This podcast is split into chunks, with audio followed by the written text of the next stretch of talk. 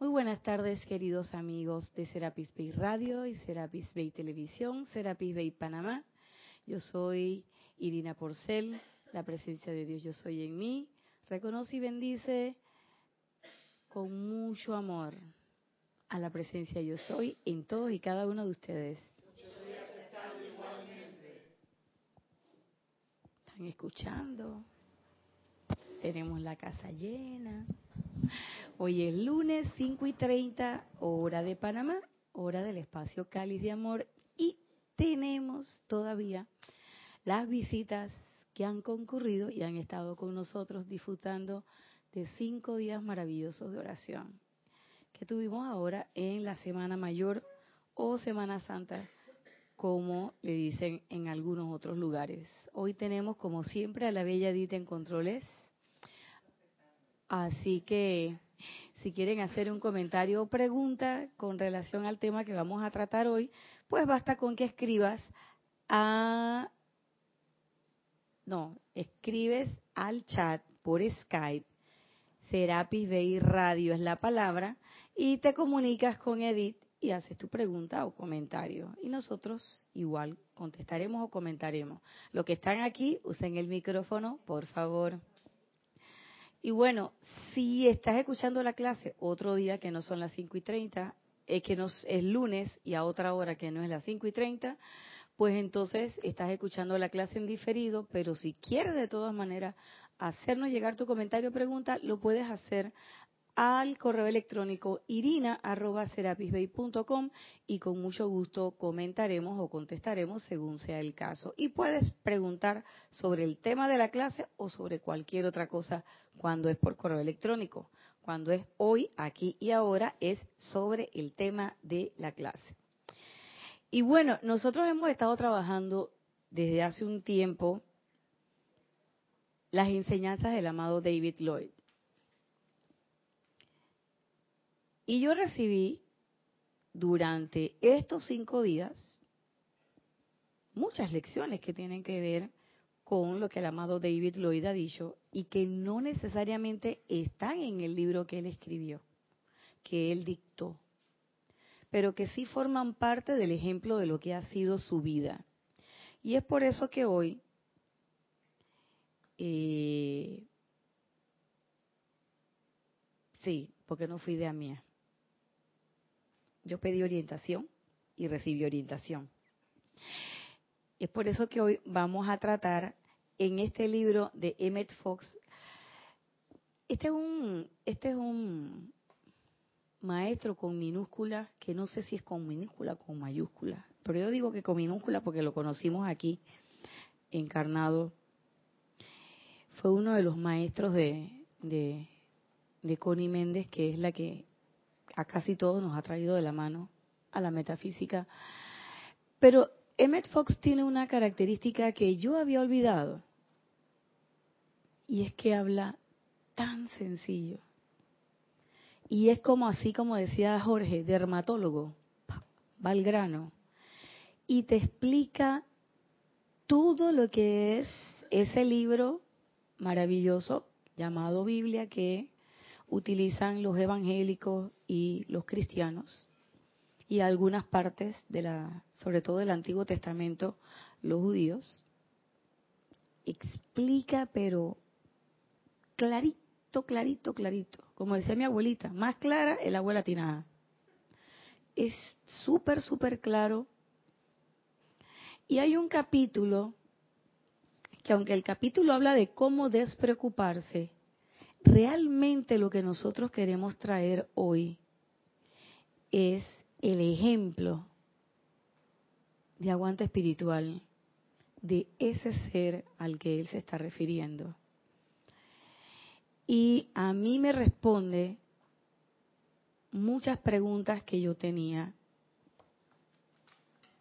No sé si las tengo en conciencia y si ya las comprendí y si ya las voy a sostener, pero me las respondió. Y sobre todo esa frase que nosotros hemos repetido en muchas clases, no solamente del amado Maestro Ascendido David Lloyd, sino también del amado Maestro Ascendido Serapis Bey, cuando trabajábamos el, el libro Luz desde Luxor y es que si yo soy esa presencia yo soy, si yo realmente creo que soy esa presencia yo soy, ¿por qué cuando yo revuelvo la mirada siento espanto? Como dice la poesía, revuelvo la mirada y a veces siento espanto cuando no veo el camino que a ti no me ha de tornar, quizás nunca supiera si te quería tanto, si el hado no dispone que atravesara el mar. Esa es una poesía patria de un poeta panameño, Ricardo Miró. Pero lo cierto es que cuando nosotros miramos alrededor nuestro, ya los maestros nos han dicho, esa es tu reflejo, ese es tu espejo. Entonces, a veces no me gusta la imagen en el espejo. Y nosotros queremos caerle a palo al espejo y a la imagen del espejo. Y nos olvidamos que la imagen en el espejo, la que se refleja, es la tuya, o sea, la mía. Entonces aquí, más que de cómo despreocuparse, yo digo, y me permito refrasear el título y decir, es como yo hago tangible la práctica del aguante espiritual. De eso se trata. Y les estoy hablando del libro de Job. ¿Y por qué hablamos con el libro de Job con mi instructora? Porque estábamos conversando y en la conversación salió que yo cuando estaba chiquita, mi abuelita, que era una mujer eh, campesina y que no sabía leer, me pedía que, me, que yo le leyera todas las noches la Biblia. Y entonces había muchos libros, pero había un libro que ella siempre le gustaba que yo le leyera, que era el libro de Job. Y yo me aprendí muchas cosas del libro de Job. Y también le gustaba mucho que le leyera los salmos y los proverbios. Y por eso es que yo me sé muchos salmos y me sé muchos proverbios de la Biblia. No es que yo, yo no iba a misa ni a nada por el estilo. Y mi papá siempre me agarraba y trataba de ponerme a hacer cualquier otra cosa menos que mandarme a misa. Porque mi papá no, no, no creía en esas cosas. Pero me lo sabía. Y entonces hablando de eso, me dice mi instructora, hay una enseñanza de Job en un libro, tienes que leer eso para que vayas comprendiendo algunas cosas. Y claro que era más fácil que ella me lo explicara, pero si me lo explicaba, ahí no tenía gracia porque no había comprensión. La cuestión era leerlo. Y anoche con todo el cansancio que yo tenía, que yo sentía como que me hubiera pasado un tren el metro de Panamá tres veces, para allá, para acá, para allá, para acá. Yo lo leí y lo dejé así. Hoy en el almuerzo volví y lo leí. Todavía estaba pensando en bypasear el libro. Yo soy experta bypaseando. ¿Ya se dieron cuenta? Sí. A mí cuando algo no me gusta o, o no lo entiendo, mi mente concreta no lo entiende, ya hago y me voy por otro caminito. Y entonces este libro, en este libro está en la página 43, el libro se llama El Niño de las Maravillas y los Salmos de Emmett Fox, capítulo 4. Se llama Cómo despreocuparse, pero ese no es el nombre de la clase. El nombre que le vamos a poner en la clase es La práctica del aguante espiritual. Y empieza diciendo, el libro de Job es en realidad un estudio del origen de las fuerzas del mal y de por qué las cosas salen mal. Y eso es algo que uno siempre se pregunta, yo no sé ustedes, pero yo me lo pregunto. Oye, pero si yo estoy decretando, oye, pero si yo estoy haciendo esto, ¿por qué me sale? Porque las cosas, yo no digo que las cosas me salen mal, porque uno también se engaña. Ojo, dice que yo no creo en el mal, yo no uso la palabra mal, pero bien que crees ¿Por qué? Porque tú dices que las cosas no me salen del todo bien. ¿Y eso qué En tu sentimiento, tú la estás calificando como que esas cosas salieron mal. ¿Por qué? Porque no se ajustan a la expectativa que tú tenías de resultado. Yo quería que fuera así y me salió asá. Por lo tanto, salió mal. ¿Mm? Y otra experiencia que tuve durante estos cinco días de cocina es no solamente con mi grupo, sino porque lo estuve observando los otros grupos también, todo no nos salió como queríamos. Y entonces tuvimos que hacer ajustes en el trayecto. Nosotros teníamos un menú y de repente, no, no, no, no, no, vamos a modificar el menú. El menú es este, así, así, así, así, asado. Y con todo y que modificamos el menú, yo me quedaba pensando, oye, nos vamos a quedar con hambre. Uf, ¿qué va? Sobró. Ay, Dios mío. Yo parecía como una chinche, pero así llena, llena. O una mosquita de esa de Hajiti que ya piqué bastante y que te así, ¡oh! Harta. Bueno, así mismo estaba. Ay, Dios mío, qué cosa. Y dice, ¿por qué sufres dolor y enfermedad? Uno siempre se pregunta eso. Entonces uno racionaliza, dice que el dolor, porque el dolor me avisa que no sé qué, que el dolor es un mecanismo de aviso. Y yo sentía una voz que me decía, sigue durmiendo de ese lado. Escúchate roncar. ¿Por qué tienes penas y remordimientos? ¿Ustedes tienen penas y remordimientos? Yo también. Y los peores remordimientos es cuando son remordimientos de gente que ya no está aquí. Yo les digo, mi papá se fue de este plano hace, no un par, no, ya unos cuantitos meses, como unos ocho o nueve meses. Y a cada rato yo me encuentro con cosas y situaciones de chuleta debía haber dicho eso. Chuleta, debía haber hecho eso.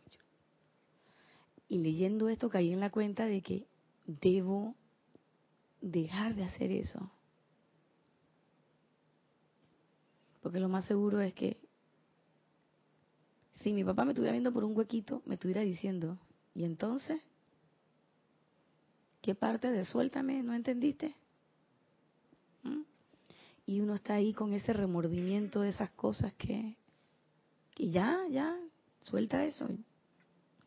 Porque a veces dices o haces cosas de las cuales luego te arrepientes terriblemente y luego también te preocupas pensando en cómo vas a manejar la situación? A mí me pasa constantemente con mi hijo.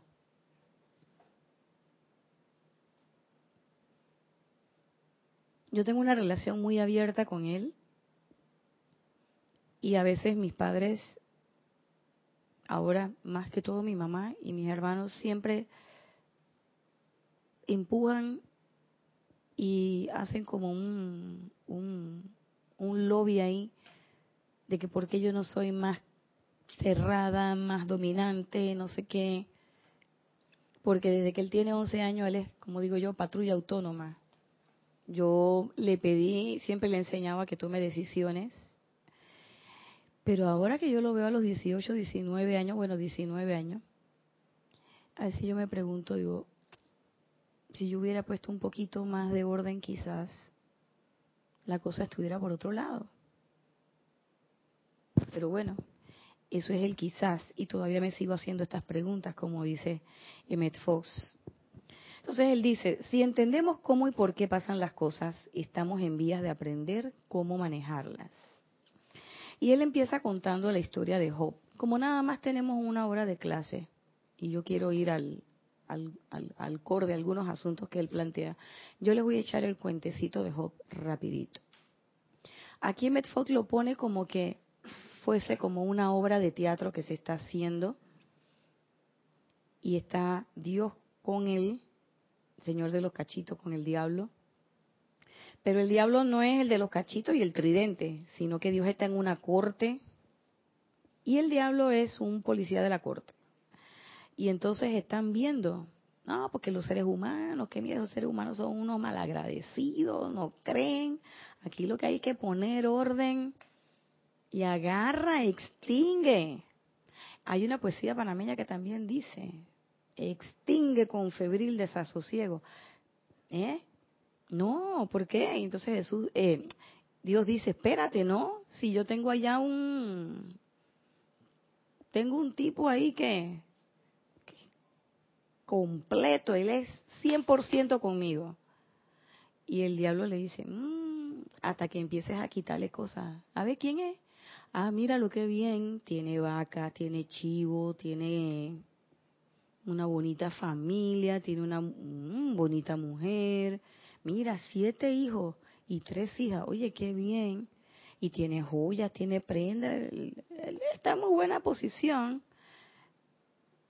Si él no tuviera en esa posición, yo creo que él no sería tan fiel a ti. Y ahí es donde empieza la cosa. Pero no la cosa de los cinco días de oración. La cosa con Job. Entonces, ¿qué pasa? Se muere, le matan a los hijos. Le matan a los hijos. Siete hijos. Se los matan. Y Job llora a sus hijos. Le quitan los chivos, la vaca, le quitan el terreno, la casa se destruye y queda, ¿saben cómo son esas casas de aquellos tiempos? Queda solo eh, la caliza, la, la piedra. Y sin embargo, Job sigue todavía pensando, bueno, he tenido mala suerte, esto, Dios me va a ayudar todavía no reniega de Dios. Llegan los amigos y le dicen, conchole, pero tú estás salado. Palabras más, palabras menos. Tú estás salado. Si tú eres un hombre bueno, tú eres un hombre virtuoso. ¿Cómo a un hombre virtuoso como tú le pueden pasar esas cosas? Vayan cogiendo todo esto porque ahorita entonces vamos a empezar a ver lo que dice Met Fox. Y dice el diablo, Ah, pero esas son cosas materiales. Métete con su cuerpo para que tú veas qué es lo que pasa. Y a Job le sale de todo. Le da desde eh, picazón, urticaria, le salen unas llagas espantosas en todo su cuerpo que llenan toda su boca. Léanse ese capítulo en la Biblia, lo describe de una manera y como digo yo, eso parece una necrosis ampulosa por estafilococo. Porque es así mismo, la, la famosa bacteria esa come, come carne. Bueno, así mismo estaba Job y además Job tirado ahí, ay, mírenme, estoy sufriendo. Y aparece su mujer y la mujer le dice, pero es que, mira cómo estás, vuelto una etcétera. Lo que tú tienes que hacer es pedir ya que te lleven. ¿Y por qué yo le estoy diciendo esto? Porque exactamente como Job estaba, yo me he sentido. ¿Mm? Exactamente como Job estaba, yo me he sentido. Y yo le decía a mi instructora, y dime qué más fue. ¿Qué más? A menos que me vaya a vivir abajo de un puente no me tiró un, un platillazo como Fletcher, pero me hizo así de que, deja la cosa. Y miren, dice, la última, el último momento es cuando llega la mujer y los, los tres amigos y la mujer. Y él empieza a decir, has hablado como hablan las mujeres tontas yo estaba cuando leía decir yo, ¿y qué, ¿y qué pasó Emmet Fox? Eso no me acordaba de ti. Pero la mujer, Emmet Fox la identifica como la representación de los sentimientos. ¿Mm? Y el hombre es la representación de lado espiritual del ser humano. Y dice, él ni siquiera se enojó cuando uno puede mantener su temperamento bajo control, uno todavía sigue siendo maestro de la situación. Y por aquí empieza la cosa. Sigue siendo maestro de la situación. Y nosotros creemos, porque, porque tengo un poquito de autocontrol, ya soy maestro de las circunstancias. Y ese Ahí empieza la clave. Autocontrol. Cuando tú puedes mantener bajo control esas otras tres nachas, ellas tájense ahí, quédense quietas. Así como quien agarra a los perritos cuando uno sale y tú te das cuenta cuando el perro está educado, porque el perro camina, tranquilamente o al lado de su dueño o alrededor de su dueño y no se le tira a nadie. Tú te das cuenta cuando hay un perrito que no está educado porque el dueño va así o arrastrándose por el piso o tú ves al dueño gritándole al perro y el perro uh, haciendo lo que le da la gana. Bueno, así son nuestros cuerpos. Hay algunas veces que los cuerpos están así y nos llevan y hay otras veces en que ellos están más tranquilos. ¿Y quién es el que tiene que hacer ese trabajo? Nosotros, porque nosotros somos el dueño, somos la cadena, somos el collar y somos los perritos. Esa es la cosa. Nosotros también somos las tres cosas. El dueño, la cadena y los perros. ¿Mm? Entonces, los perritos son ese cuaternario que está ahí. El dueño es la presencia, yo soy. Y la cadena es la conexión. Esa, la cadena y el collar, la pechera, es la conexión que tú tienes con la presencia. No es a través de tu personalidad que tú vas a ordenar a las demás. Porque tu personalidad está formada por esos cuatro vehículos. Entonces, ¿quién los ordena? La presencia yo soy. Pero ¿cuándo entra la presencia yo soy? Ah, cuando me vea que estoy en problema. No, Pi. Miren el dedito. No. Entra cuando tú haces la invocación. Cuando además uno reconoce, porque es que uno tiene que reconocerlo. Yo pensaba que eso era un error. Y caí en la cuenta de que uno tiene que reconocer, estoy jodido. Yo tengo que reconocer que estoy jodida y que a fuerza de voluntad humana no lo voy a lograr. Estoy fregada. Y no me voy a dejar fregar. Esa es la otra. Y entonces yo sé quién me va a ayudar a dejar de estar fregada. Y es la invocación. Y la invocación no es como yo la hacía. Conchole, ¿hasta cuándo esta lucha contigo? Créanme que yo le hablaba así a la presencia. Oye, ¿hasta cuándo esta lucha? ¿Qué parte de ya? No me queda más nada. ¿Mm? Ya te has comido 19 uñas de mis dedos. Cómete la última. Esa no es la forma. Esa es una manera irreverente, irrespetuosa, infantil. Has hablado como hablan las mujeres tontas. Mm, así es. Entonces, el decir estoy jodido, jodida, es decir, he hablado como una mujer tonta. He aquí una tonta. Vamos a ponernos inteligentes. Pero yo no soy la que me voy a poner inteligente. Yo soy inteligente porque tú me haces inteligente. Tú me vas a ayudar a comprender.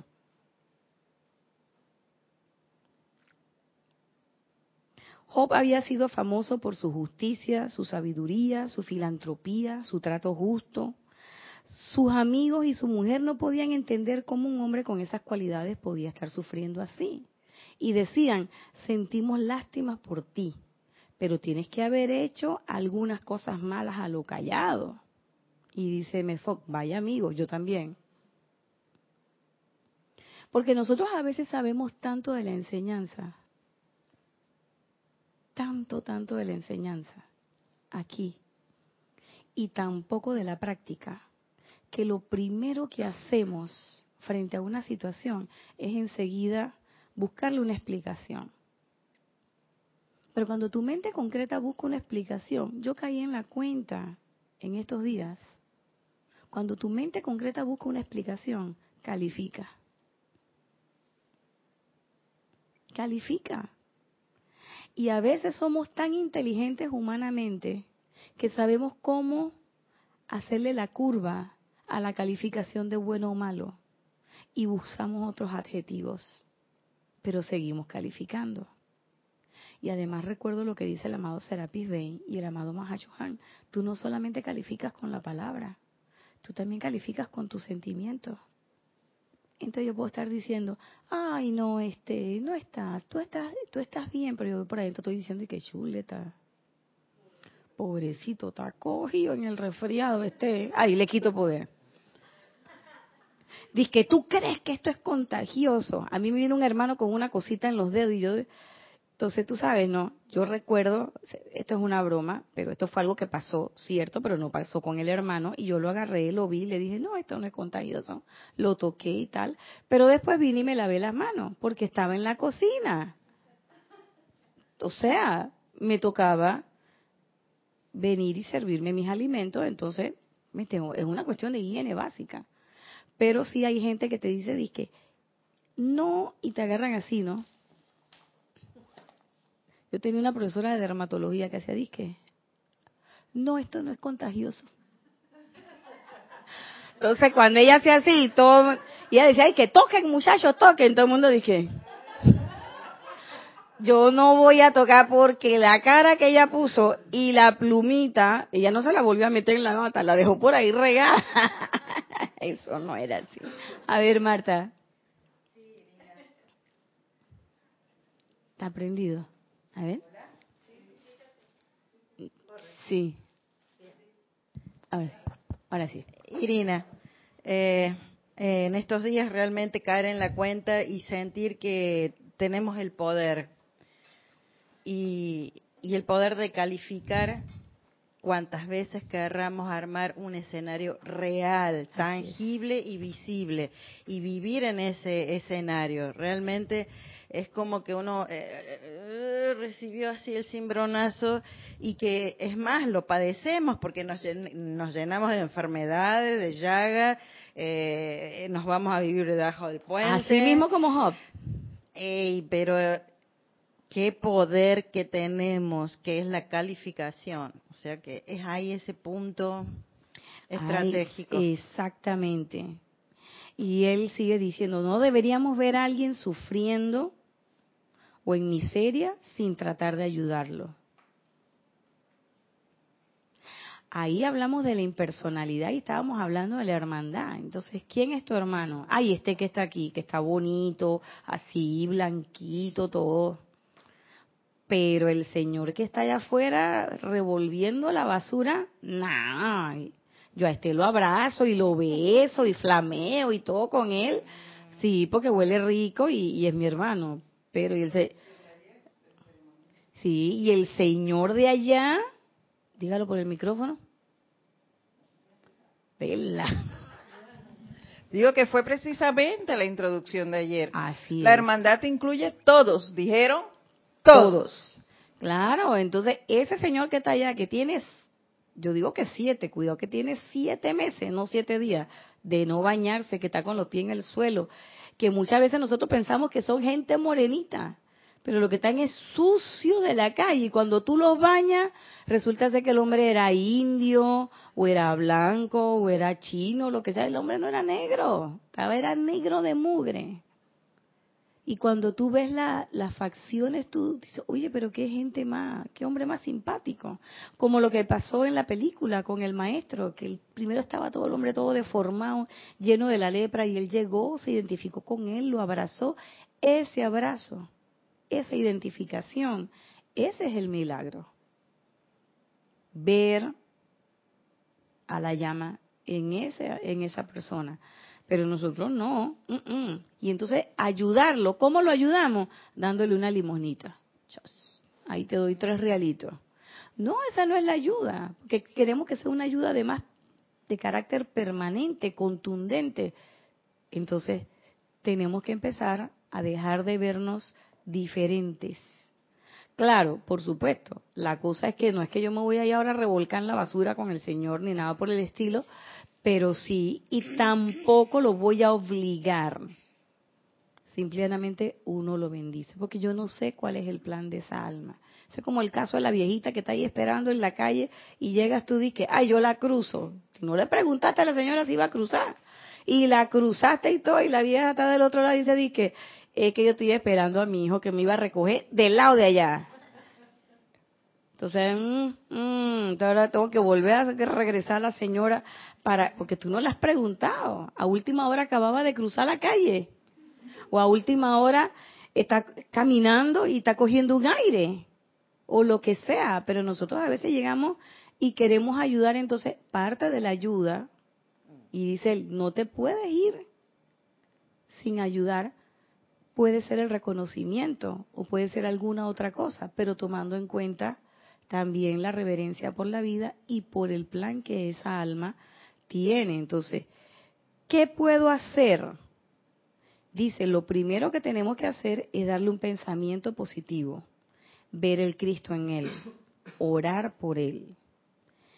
Y no es orar de que, ay, que yo voy a orar por este señor piedrero para que eh, deje de oler mal y deje de buscar en la basura. No. Orar quiere decir, ¿sabes qué, hermano? Eres una presencia, yo soy. Yo le hago el llamado a tu Cristo para que salga y tú desarrolles tu plan divino. ¿Cuál? Ah, yo no sé. Yo lo que te estoy es bendiciendo. Porque no es lo que yo deseo. Ay, para que deje de oler mal. Para que deje de buscar en la basura. Porque cuando yo camino por ahí y lo veo, que eso es lo que nos pasa. A eso es lo que nos mueve. Es que cuando yo voy por ahí yo no puedo ver ese tipo de gente. Ay, entonces tengo que ir a ayudarlo. ¿Y qué es lo que estoy ayudando? Estoy ayudando a mi mente. Porque a mí me molesta ver al piedrero rebuscando la basura. No es porque yo realmente lo quiera ayudar, no es porque yo realmente considere que esa persona, que esa persona que no tiene hogar, que tiene que estar rebuscando en la basura, requiere de una ayuda. Yo no estoy pensando en eso realmente. Lo que yo estoy pensando es que a mí me molesta esa visión, afea mi panorama. ¿Se dan cuenta? Es, es bien sutil la diferencia. Y yo puedo decir, ay, pero mira qué buena yo soy, oye bien caritativa y hago mi fundación y todo y me dan hasta presupuesto del Estado para andar con toda esa gente. ¿Y qué es lo que yo quiero? Ensalzar la personalidad o algunas otras cosas chanchullos que hacen esta, estos tipos de organizaciones o simplemente satisfacer y vanagloriar mi propia rectitud. ¿Mm? Si hay alguna cosa práctica que podamos hacer, debemos hacerla. Eso es compasión. Compasión no es, ay, pobrecito este, ay, pobrecita, ay, Isabelita, pobrecita, oye, pues que te caíste, ay, qué pobrecita, mira cómo tiene la rodillita, la caderita, ay. Eso no es compasión. Compasión es que si hay alguna cosa práctica que se pueda hacer por tu hermano, lo hagas dice Metfok. Eso es compasión. Y él dice que la compasión es uno de los atajos para llegar al cielo. Por supuesto que sí, porque cuando tú dices, tú dices tener pasión con algo, hacer algo con pasión es ponerle todo tu amor, todo tu empeño en realizar eso. Entonces, oye, compasión. No lo había visto, gracias Edith. Compasión. Oh, gracias. Dice, los tres amigos de Job representan las tres diferentes maneras en cómo reflexionamos sobre una situación. ¿Por qué esto me pasó a mí? Si yo vivo una vida limpia, trato de ser justos en mis tratos, voy a la iglesia. Todos conocemos personas buenas que han contraído una enfermedad seria o se han metido en problemas y todos nos hemos preocupado por qué sufre el virtuoso. Y esa era la pregunta que yo le hacía ayer a mi instructora ¿por qué? Y con lágrimas en los ojos, esa moco tendido. Luego vino el cuarto amigo, quien es descrito como un hombre joven, y espiritualmente la juventud denota disposición para recibir entendimiento. La gente joven está dispuesta a escuchar y hacer cosas nuevas. La juventud es creativa. Cuando nosotros estamos en nuestra fase creativa, Semos jóvenes. ¿Mm? Así es. Cuando nosotros estamos y que, ay no, es que siento que me pasó el metro por encima, ahí me cayó la ochentera.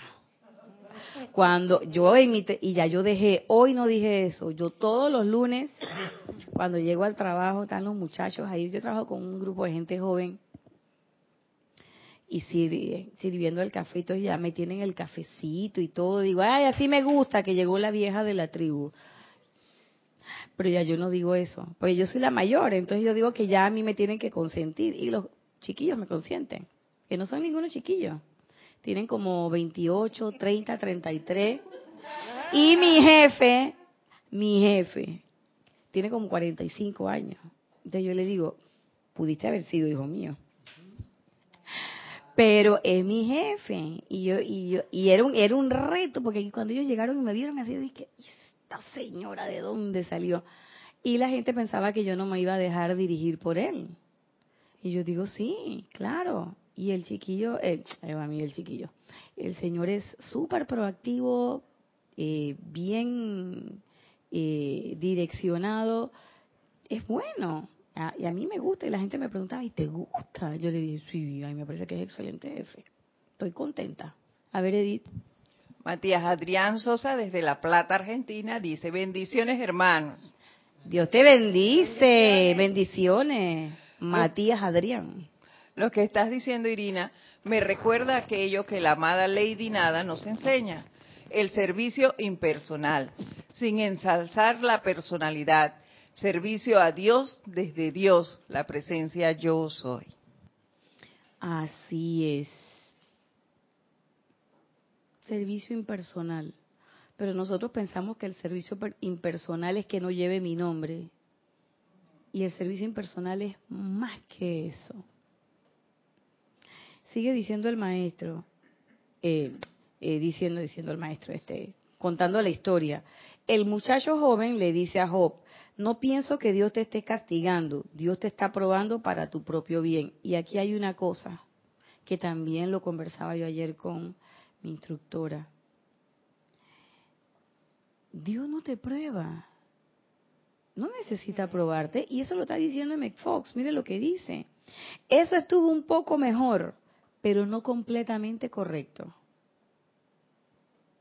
Dios no tiene necesidad de probarnos, Él ya lo sabe todo. Somos nosotros los que tenemos que descubrir las cosas, no Dios. Si esta es la, todo esto es la conciencia divina, lo que no sabemos que somos parte de esa conciencia divina, somos nosotros. Y por eso es que estamos metidos, como digo yo, por lo menos en mi caso, entre la pata de los caballos. Nuestras tentaciones y desgracias sí nos prueban, pero Dios no las envía. Ese es producto de tu ley del círculo. Eso es producto de, esa es tu creación.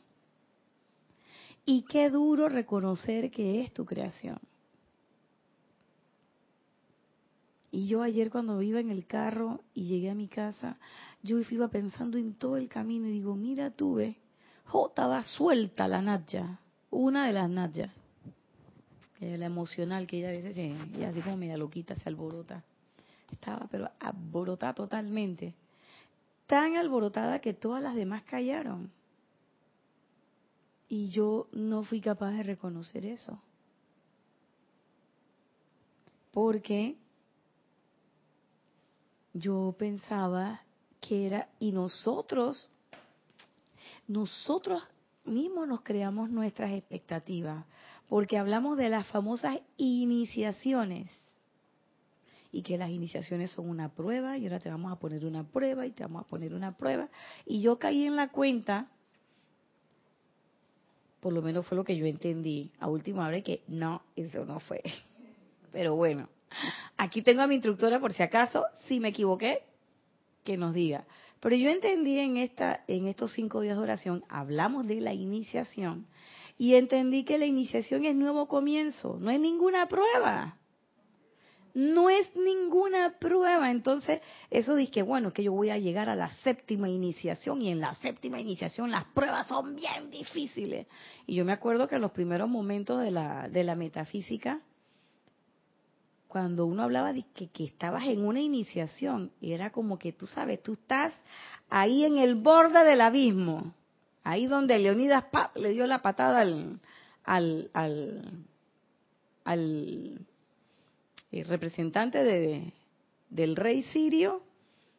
Oye, ahí se siente uno, estoy al borde, y entonces hasta uno hasta se ponía contento porque mira la prueba que tengo, prácticamente como Job, dice, mira mis llagas, mira mis... Estoy toda maltratada, pero es que yo soy una iniciada. Esas son las pruebas. Mujer tonta. Y me lo, cada vez que yo leí esto, y ahora me da risa, porque cada vez que voy al baño y me veo, digo, ay, mujer tonta, tontísima.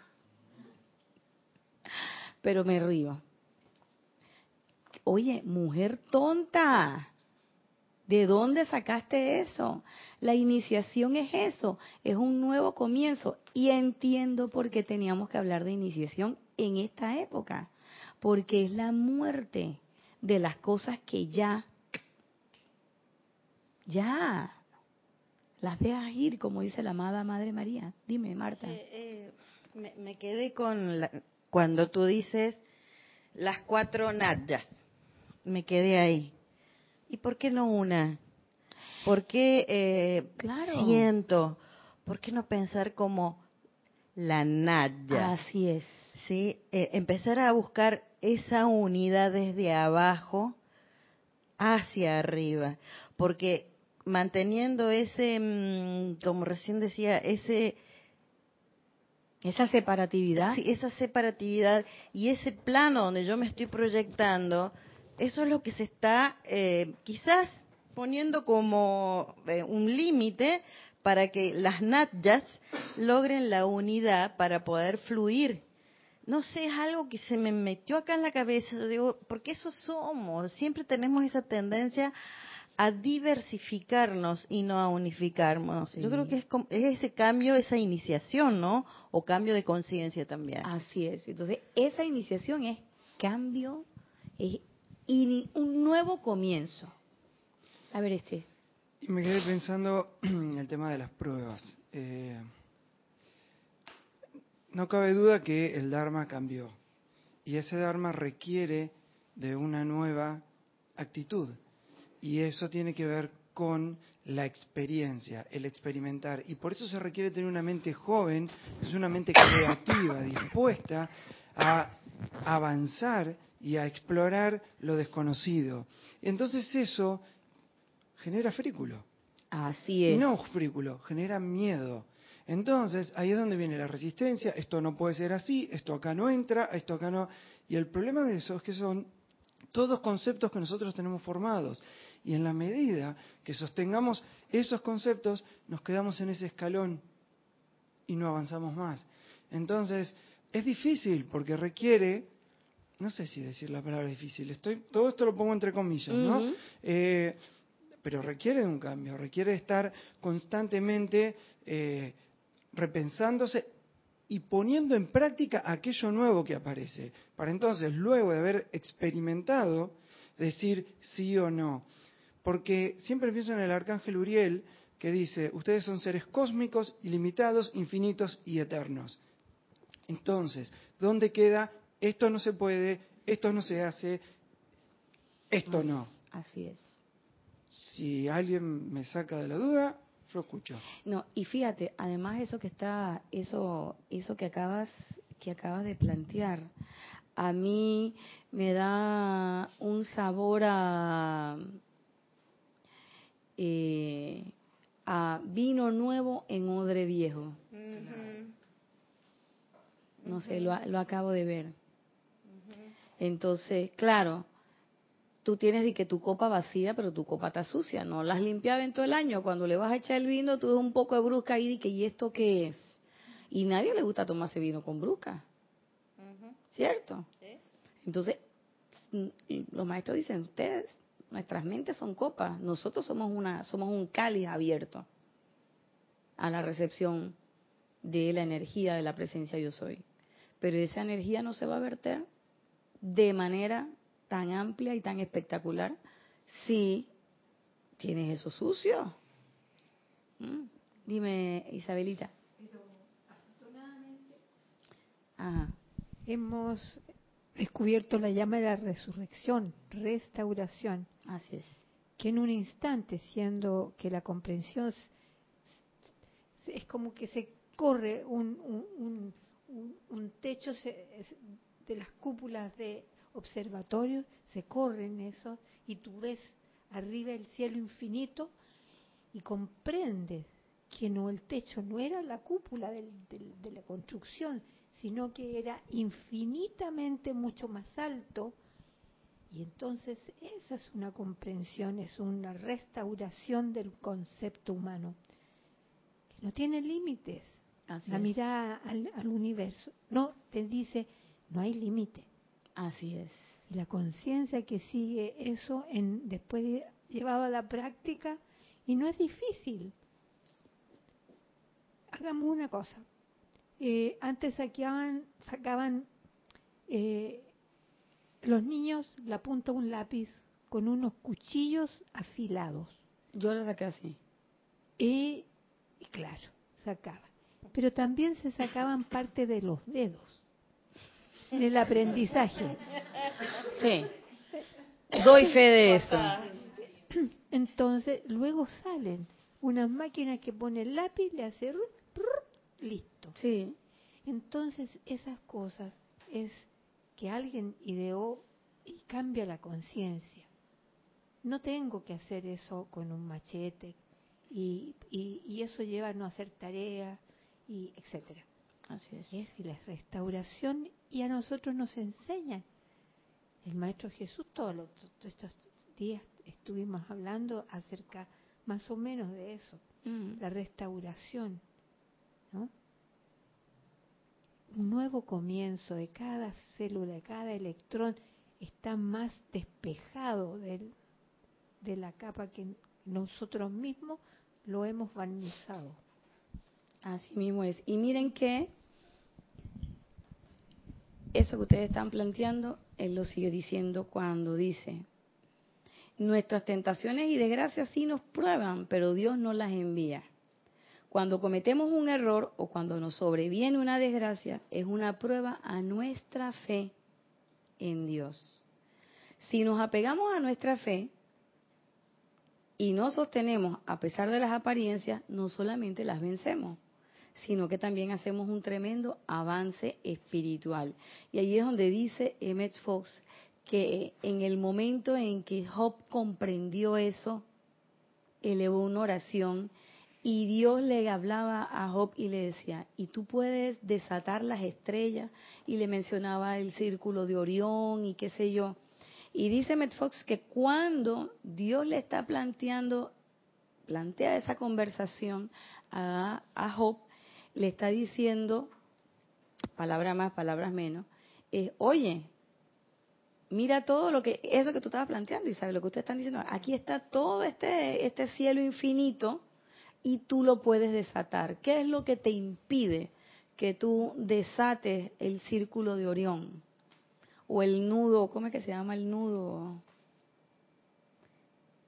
Sí, el nudo de Mazarot, o guiar a la osa mayor, que son estrellas que están allá y que nosotros pensamos que nunca vamos a poder alcanzar. Asimismo consideramos que está la presencia de Dios yo soy. ¿Mm? Esa separatividad de la que tú me estabas hablando, Marta Silio. Nosotros pensamos que tenemos que estar así fragmentados. Pero caigo en la cuenta con lo que tú estabas planteando ahorita, que yo recuerdo una vez, yo no estuve en esas clases, pero me las escuché por internet, las famosas clases del traje espacial de Jorge, donde Jorge decía que lo explicaban de esa manera porque era la forma en que nuestra mente concreta lo podía comprender. Entonces yo digo, oye, ¿cuántas veces yo no escuché, yo no escuché eso? Y entonces, ¿por qué sigo pensando? Eh, eh, cuando tú estabas hablando es lo que me vino a la mente eso. ¿Por qué sigo pensando? Tienes razón, porque yo sigo pensando que son cuatro. Y Kira siempre me dice, las cuatro Nadia y la que manda. Pero ¿por qué mejor no la que manda solo? La que manda solo. Y entonces ahí yo sí puedo decir, el que me ve a mí ve al Padre. La presencia de y Dios yo soy y yo somos una. Entonces no hay cuatro, hay una. Me gusta ese pensamiento forma. Entonces él vuelve a repetir, ¿por qué las cosas salen mal? Y aquí viene la parte práctica dice, la respuesta es debido a nuestras falsas creencias. Ustedes me van a decir, ay, Nadia, pero si eso ya lo sabíamos. Una hora para decir eso. No, hombre. Pero sigue diciendo Emmett Fox, el problema de Job fue la falsa creencia. Y yo digo, el problema de Job y el problema mío, de nosotros, de muchos seres humanos, es que él no pensaba que la cosa era así. ¿Mm? Admitió aquellas grandes cosas a las cuales le había temido. Y esas cosas cayeron sobre él. Y nosotros decimos, ah, no, sí, la armonía de mi ser es mi máxima protección. Pero yo no, yo no camino a las 11 de la noche. ¿Por dónde? Por, el chorrillo. Mm. No, porque por allá violan, matan, no sé qué. O si yo veo una persona de color extraño caminando cerca de mí, yo agarro mi cartera porque uno nunca sabe. En ese momento, ¿qué estamos haciendo? ¿Mm? Nosotros decimos, sí, Dios existe, no sé qué, la presencia, yo soy, todo esto, pero mejor agarro mi cartera porque ese que viene ahí tiene cara de... O vamos a poner otra más sencilla, pero más frecuente. Yo creo, sí, que la presencia de Dios yo soy, es la suministradora y todo lo demás, pero los 15 y los 30 me angustia. Yo se los digo personalmente. Me angustia. Entonces, ¿creo o no creo? Miren lo que dice Matt Fox. Él era un buen hombre, pero creía en el mal. ¿Mm? Sus hijos eran buenos, pero era un padre posesivo. Pensó que ellos le pertenecían. En vez de darle gracias a Dios por ellos y darse cuenta de que eran hijos de Dios, mentalmente nunca cortó el, cortó el cordón umbilical. ¿Y qué vi yo? Que Metfos por aquí no, no lo plantea, pero yo lo vi así. Los siete hijos muchas veces, esos siete hijos pueden representar nuestras creaciones mentales, mis ideas, mis opiniones, mis puntos de vista. Son mis hijos. Yo los creé y no los quiero dejar ir. ¿Ve? Y entonces llega un momento en que te quitan tus puntos de vista. Y a mí me pasa a cada rato. Y con esto de la Semana Santa y las iniciaciones, es parte de la muerte, no es que mueras a tu cuerpo físico, sino es que mueras a todas esas creencias obsoletas. Y a veces uno dice, bueno, pero es que si yo muero a estas creencias, ¿con qué me voy a quedar? ¿Sí? En realidad la muerte no existe. Por lo tanto, lo que uno puede hacer es vivir esta nueva vida, pero siempre poniéndola en práctica, porque uno corre el riesgo de hacer caso a estas nuevas cosas que aparecen. Entonces, no, no hay creatividad, no hay sacar conclusión, y seguimos en sí, sí, sí, sí, sí, y a veces es no. Pero para poder decir no, uno tiene que haberlo experimentado. Y exacto, y por eso es que él dice que la compasión es práctica. Y yo veo aquí que el aguante espiritual es práctico. Entonces, tú no puedes estar queriendo desarrollar una característica sin ponerla en práctica. Entonces, quiero desarrollar la compasión. Van a venir muchos momentos para que yo sea esa compasión. Quiero manifestar la verdad tengo que empezar a dejar de decir mentiras. Ah, no, pero yo no digo mentiras. Pero a veces tenemos una mentira, perdón que me voy a arreglar esto que me está molestando. Pero a veces tenemos una mentira en nuestra vida implícita. Y muchas veces es reconocer, hey, me está pasando esto.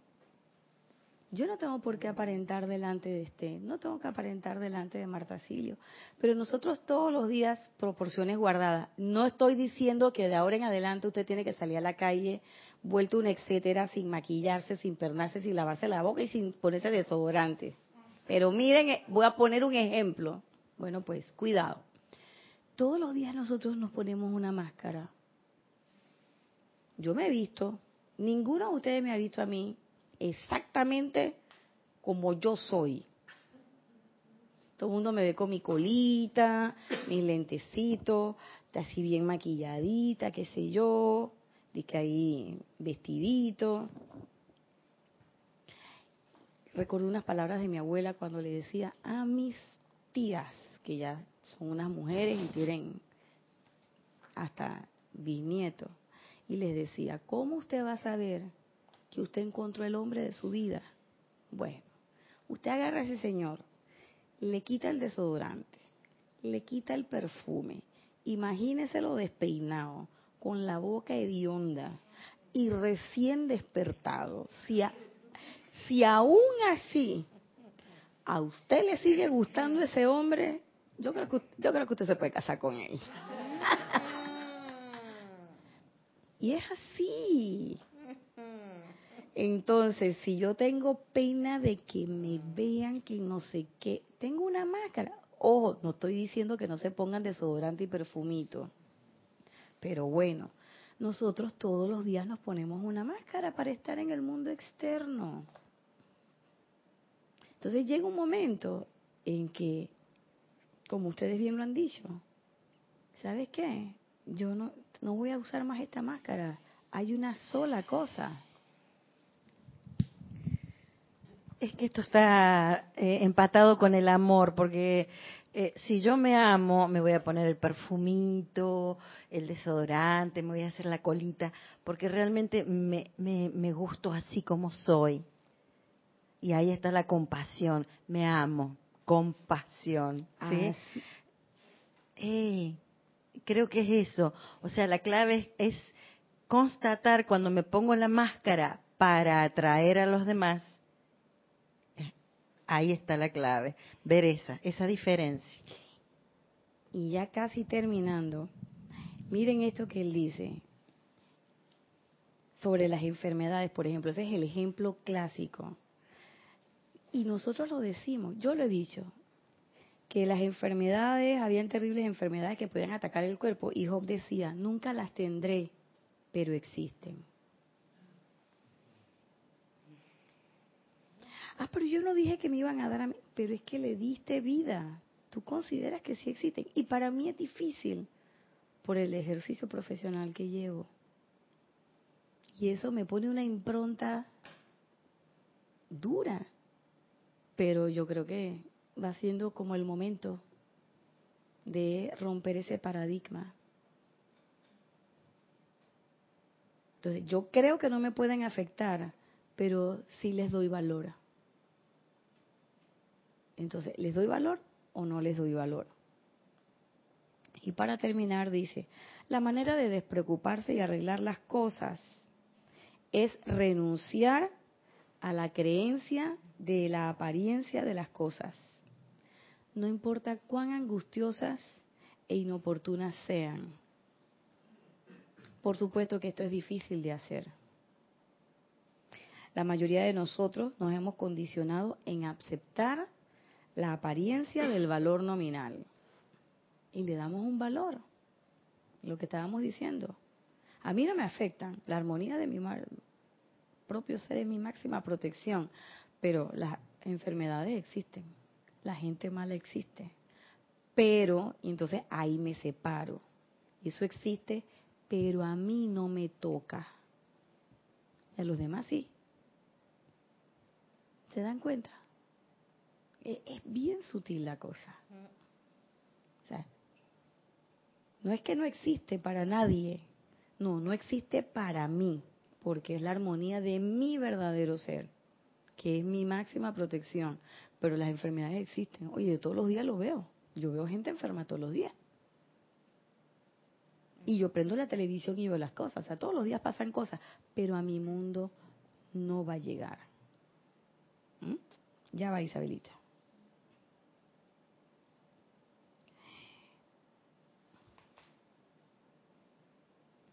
Ajá, aquí, esta, la otra. Él había estado muy enfadado consigo mismo, con su esposa, con sus hijos y con sus amigos. Y se dio cuenta que sus sentimientos de ira y resentimiento traerían más problemas. Así que oró por sus amigos. Y dice McFox, no fue hasta que dio este paso que pudo hacer la demostración completa. Dime, Isabel. sí, o sea, hasta hasta que tuvo la pudo hacer la demostración completa. ¿Y la historia cómo termina? En que definitivamente Job se alza con la corona de la victoria. Le dan tres veces más cabrita, más vaquita, más de todo. Tiene otros hijos y todo. Y ustedes me dirán, bueno, pero es que perdió los primeros. Nuevo comienzo. Fue una iniciación eso quiere decir que pudo completar la eh, la demostración por la paciencia. Además, constancia. Así que yo vi aquí los tres, tres elementos fundamentales del aguante espiritual ya para terminar. Uno, lo que dice Edith, yo lo había puesto como con amor, pero me gusta como ella lo dice, compasión. Compasión que es vista la compasión divina, pero compasión de amor. La paciencia. La paciencia. Pero sobre todo, un don muy especial del rayo blanco y del Mahashohan, que es la perseverancia. Y bueno, esta ha sido la clase de hoy. Le doy las gracias a todos los que han participado aquí, a todos los que no han participado y están aquí, a todos los que están del lado de la pariente allá, que participaron y no participaron. ¿Cómo se llamaba el muchacho? Ay, Matías Adrián. Bienvenido, Matías Adrián. Mucho gusto. Eh, muchas gracias por tu participación. Esta ha sido la clase. Es la vida es una prueba constante que nosotros nos hemos impuesto. ¿Desde qué momento? Desde el momento en que encarnamos, que decidimos individualizarnos, que decidimos salir. Y como dice Marta Silio, a empezar a dejar de vernos separados, sino empezar a vernos unidos. Que esta semana y que después de esta Semana Mayor sea el inicio, que todos tengamos nuestra iniciación, o sea, el nuevo comienzo. Y que ese nuevo comienzo esté lleno de amor, compasión y paciencia y perseverancia. Yo soy Irina Porcel, este ha sido su espacio cáliz de amor. Muchas gracias, que la presencia de Yo Soy le devengue mil bendiciones.